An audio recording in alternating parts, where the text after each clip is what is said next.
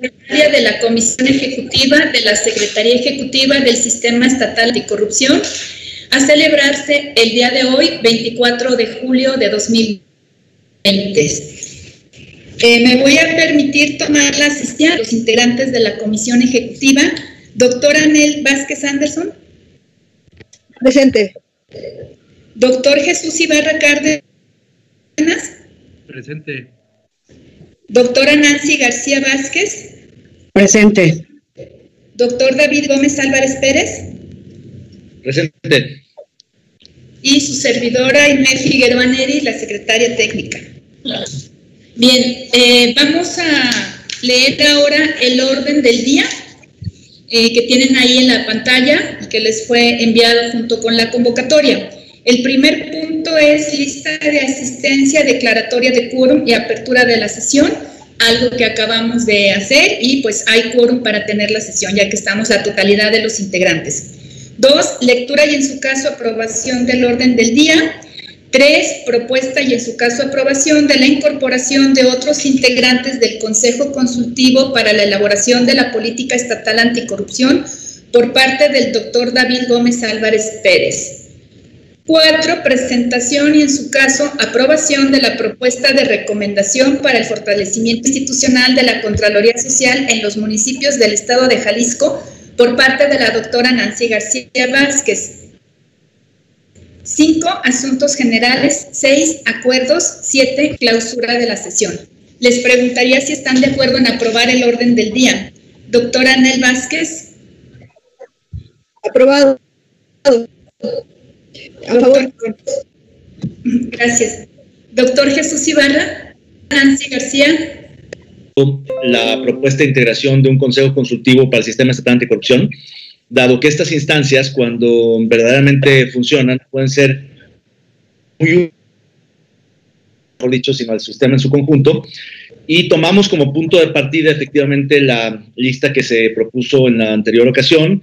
Eh, se, se propusieron algunos ajustes que los discutimos tanto en la sesión como de manera informal estos días, previo a esta sesión de...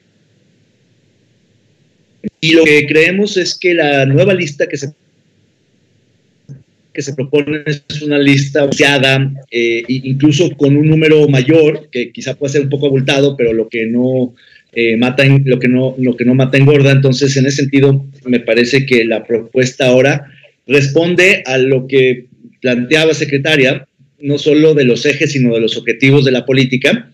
Y creemos que prácticamente con estos nuevos nombres que se han propuesto se cubren todos los ejes y los objetivos de política de, de, la política estatal por aprobarse.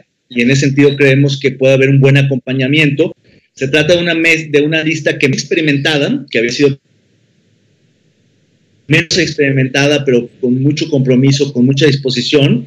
Una lista que tiene un buen balance de género. Hay prácticamente incluso creo que más mujeres que hombres, lo cual creo que puede ser una, una buena Y también es una mezcla entre, digamos, algunos nación, figuras públicas o simplemente eh, expertos destacados de México con algunos locales. Entonces, me parece que es una, es una buena lista, es una lista eh, balanceada, incluyente, eh, de muy alto nivel, independientemente de que algunos perfiles sean jóvenes y, no tan experimentados, pero que en sus terrenos, en sus ámbitos son muy reconocidos. Y en ese sentido, en el CPS discutimos mucho estos nombres, pros y contras de cada uno, y creemos que más o menos está cubierto eh, todo lo requerido por la política y por el sistema, y en ese sentido creemos que puede ser un buen consejo que funcione, que asesore que sirva para acompañar a este proceso que está llegando a buen puerto. Ese sería un poco la, la introducción, el planteamiento que haría respecto a la lista. Sí, muchas gracias, doctor. Eh, me voy a permitir una aclaración. El Consejo Consultivo no es para todo el sistema, es nada más para la elaboración de la política estatal anticorrupción. Nada más para clarificar este punto. O sea, es un consejo que nace y cumple su función durante la aprobación de, durante el proceso de elaboración de la política y después ya no, para no, no tener esta posible confusión de que van a estar eh, asesorando continuamente al sistema estatal. Esto conforme a una metodología que se aprobó en, pues hace prácticamente ya un año en el panel de expertos y en otra sesión de la comisión ejecutiva, ¿verdad? Eh, después, para clarificar un poquito y, tener un, orden nada más en, en el acta y la evidencia, me permito señalarles que como estas sesiones son públicas, los acuerdos que tomamos son actos válidos. Entonces estoy entendiendo que vamos a, eh, que el acuerdo que ya estaba tomado de las 10 personas y que fue votado en la sesión pasada, tendría que sufrir una modificación, porque ya no es una ampliación como se había eh, presentado y tampoco es a nombre de nada más eh, de usted, doctor, sino de todos los integrantes del CPS que participan en la comisión ejecutiva. ¿Si es así? Es correcto, sería el cambio, la suplencia de la lista completa por la nueva lista que se envió de parte del CPS. Y sí, efectivamente, mm, ya no es una propuesta solamente a título individual, sino con el consenso de los eh, integrantes del CPS presentes, incluso de la presidenta del CPS que no muy bien, entonces el primer acuerdo que vamos a tomar, dado lo que les expliqué de que ya son actos eh, jurídicos, digamos, válidos, tomados en otra sesión, es modificar el acuerdo anterior. Entonces voy a pasar a preguntar para tomar la votación si están de acuerdo en modificar el acuerdo número 12 tomado en la sesión pasada que constituía en una integración del Consejo Consultivo por, 10 personas con la lista mencionada en esta sesión. Eh, doctora Anel Vázquez, le pediría su voto a favor de modificar ese acuerdo. A favor. Doctor Jesús Ibarra. No oímos. Perdón a favor de modificar el acuerdo número 12. Gracias. Doctora Nancy García Vázquez. A favor. Muchas gracias. Eh, doctor David Gómez. Álvarez. A favor. Bueno, yo eh, voy a, para efectos del acta, sostener el voto anterior y el acuerdo ya tomado, en el sentido de que me parece que si solo era una ampliación, pues no hay necesidad de, eh, como se señaló, de que por pluralidad, por ampliarlo, pues se eliminen algunas personas o se desintegren algunas personas, simplemente para efectos del acta, ¿verdad? Ahora sí pasaríamos al otro acuerdo, eh, que es la integración del Consejo Consultivo por 16 personas, que es la lista que recibí recibimos todos por correo electrónico y, me voy a permitir leerla.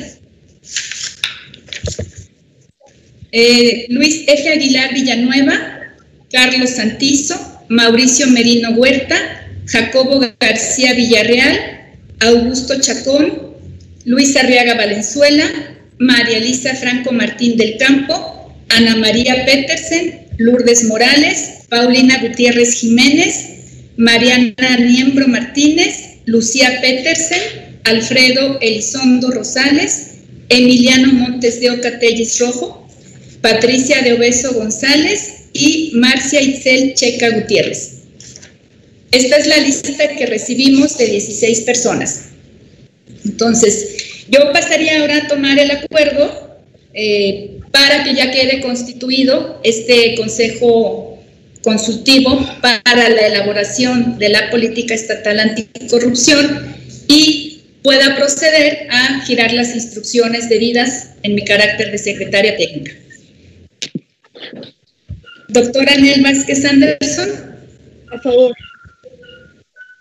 Doctor Jesús Ibarra. A favor. Doctora Nancy García Vázquez. A favor. Doctor David Gómez Álvarez. A favor. Gracias. Bueno, eh, una vez acordado este punto, si ya no hubiera algo más que comentar, pasaríamos al siguiente punto del, del día. Sí, me gustaría comentar, solamente recalcar, secretaria, que la lista inicial que nos propusiste eh, nos pareció eh, muy buena, tiene elementos magníficos, de hecho se recupera en, una, en, más de la mitad. Simplemente los ajustes que hemos hecho tienen que ver con eh, la inclusión de algunos perfiles que nos parecían importantes para puntos específicos que efectivamente tienen que ver con la política estatal anticorrupción, como bien lo, lo mencionas, pero consideramos que en caso de que funcionara muy bien este Consejo Consultivo, podría permanecer más allá de la política y en ese sentido asesorar al sistema o algunos aspectos o, proyectos o, cuestiones específicas del sistema en torno a la política estatal que, que, estás conduciendo y a punto de proponer para su aprobación final. Y en ese sentido, me parece que la mezcla es buena. Ahora bien, hay que decir algo también que es muy importante el hecho de que aprobemos esta lista, esta constitución del Consejo Consultivo ampliado, modificado, reintegrado, con 16 personas, no significa necesariamente que todos vayan a aceptar. Quizá tengamos algunas declinaciones, como es natural en esto, y en caso de que algunos acepten, tampoco necesariamente contaremos con su eh, disposición ni, ni todo el tiempo que a veces requieren estas cuestiones de modo que al final, para efectos prácticos, tendremos quizá menos integrantes de los hoy aprobados en términos reales y formales, y eso creo que con que recuperemos o tengamos poco más de 10, como originalmente lo había planteado secretaria, creo que con eso estaremos bien cubiertos para sacar a buen puerto la política estatal. Gracias. Sí, coincido completamente con, la ampliación. De hecho, ese fue este, el voto que tomamos en la, en la sesión pasada, una ampliación. Simplemente, pues creo que por tres personas que estaban integradas en la primera lista, que ahora ya no la están, pues la pluralidad hubiera seguido el mismo sentido. Pero bueno, ya tomamos el acuerdo. Creo que pues eh, está claro, ¿no? el acuerdo que ustedes ya trabajaron en su calidad de CPS y pues ya está aprobado en este momento. Gracias. Gracias. Pasaríamos, por favor, ahora al segundo punto del orden del día y le cedo el uso de la voz a la doctora Nancy García Vázquez para que nos presente la propuesta de recomendación para el fortalecimiento institucional de la Contraloría Social en los municipios del Estado de Jalisco. Adelante, doctora. Sí, bueno, buenos días a todas y a todos. Pues eh, ustedes ya tienen conocimiento de, del trabajo que se ha realizado con la Contraloría y, eh, y también de la, de la propuesta de, de, Contraloría Social. Simplemente quiero sintetizar los puntos finos de la, de la propuesta. Eh, ¿Puedo compartir mi pantalla? Sí, excelente, gracias, te lo agradecemos. Eh, Básicamente son eh, cinco puntos. ¿Ya lo están viendo ahora? Perdón, antes de, de avanzar. Okay. básicamente son, son cinco recomendaciones que, justamente se derivaron de este diagnóstico que hicimos el año pasado y que tienen que ver con cuestiones eh, en su mayoría de eh, capacidades institucionales e infraestructura.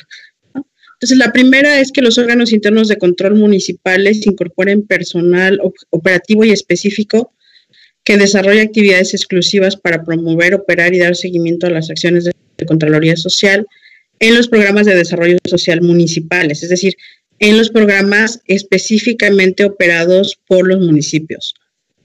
Dos, que las direcciones de desarrollo social o afines puedan establecer programas anuales de capacitaciones en materia de Contraloría Social para servidores públicos municipales y o a quienes son responsables de la vigilancia y seguimiento de los programas sociales en la materia.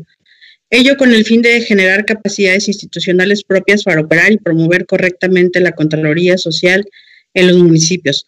Esto pudiéndose lograr a través del diseño e implementación de una estrategia municipal de Contraloría social que tendría que desarrollarse, por supuesto.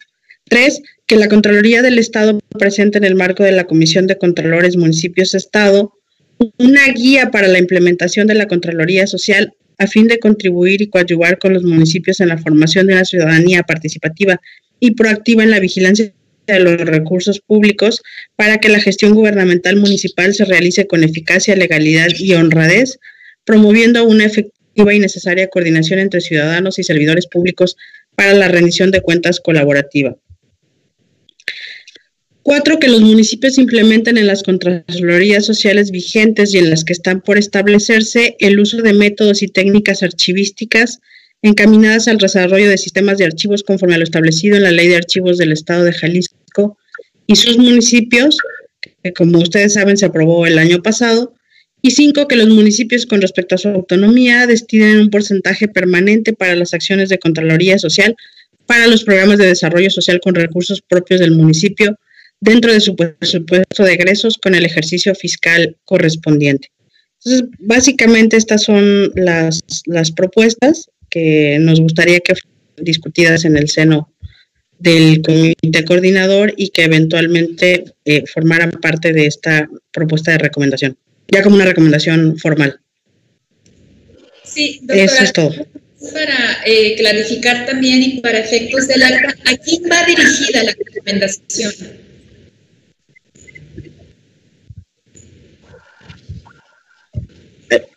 Creo que ahí ya no, ya no me estoy. Sí me veo, ahora ya me veo, ¿verdad? Eh, la recomendación básicamente va dirigida a los, a los municipios, a los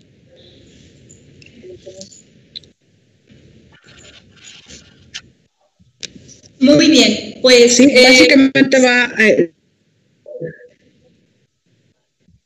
disculpe, doctora, sí, es que no, la interrumpí. Adelante.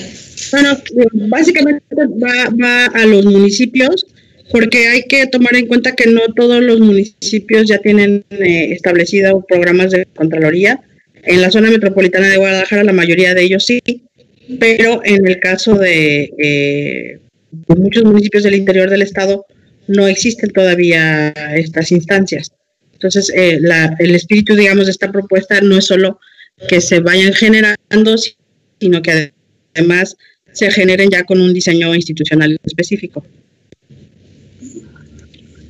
Muy bien, pues en atención a que el documento nos había sido enviado con anterioridad y que también eh, entiendo que hay un análisis, un diagnóstico que también eh, conocemos, les preguntaría si tienen algún comentario antes de pasar a la votación. Ninguno. Bueno, entonces eh, vamos a pasar a la votación de la propuesta de recomendación para los municipios para el fortalecimiento institucional de la Contraloría Social en los municipios del Estado de Jalisco, que hace a nombre del CPS y la Contraloría del Estado. ¿Sería así, doctora Nancy? Sí a nombre del CPS y de la Contraloría para que sea presentada en la próxima sesión del Comité Coordinador del Sistema Estatal Anticorrupción. Eh, doctora Anel Vázquez, ¿está a favor de esta propuesta? A favor. Doctor Jesús Ibarra. A favor. Gracias. Doctora Nancy García. A favor. Doctor David Gómez Álvarez. A favor. Bueno, y con mi voto a favor también, pues cerramos este acuerdo por unanimidad. No habiendo más, pasaríamos al siguiente punto que es asuntos generales. Eh, pues yo tengo una eh, muy buena noticia que comentarles eh, respecto a cómo cerramos nuestra mm, consulta ciudadana electrónica para la elaboración de la, de la propuesta, pues creo que tenemos una maravillosa cifra, excelente, de 3.559 registros y 114 municipios que participaron, con lo cual estamos cubriendo el 90% de los municipios del estado de Jalisco, un poquito más arriba. En breve se estarán entregando los resultados para ser trabajados, eh, bueno, primero para darlos a conocer a la sociedad y, a todos los interesados, por supuesto, y también para que sean trabajados en la, en la sesión correspondiente del taller de inteligencia colectiva para la elaboración de la política estatal anticorrupción. De mi parte sería todo. ¿No sé una otra cosa que comentar? Felicidades a la Yo, pues, felicitar a todo el. A todo el la encuesta. Los seguimos un poquito empalmados. A ver si primero el doctor Jesús y después la doctora Nancy.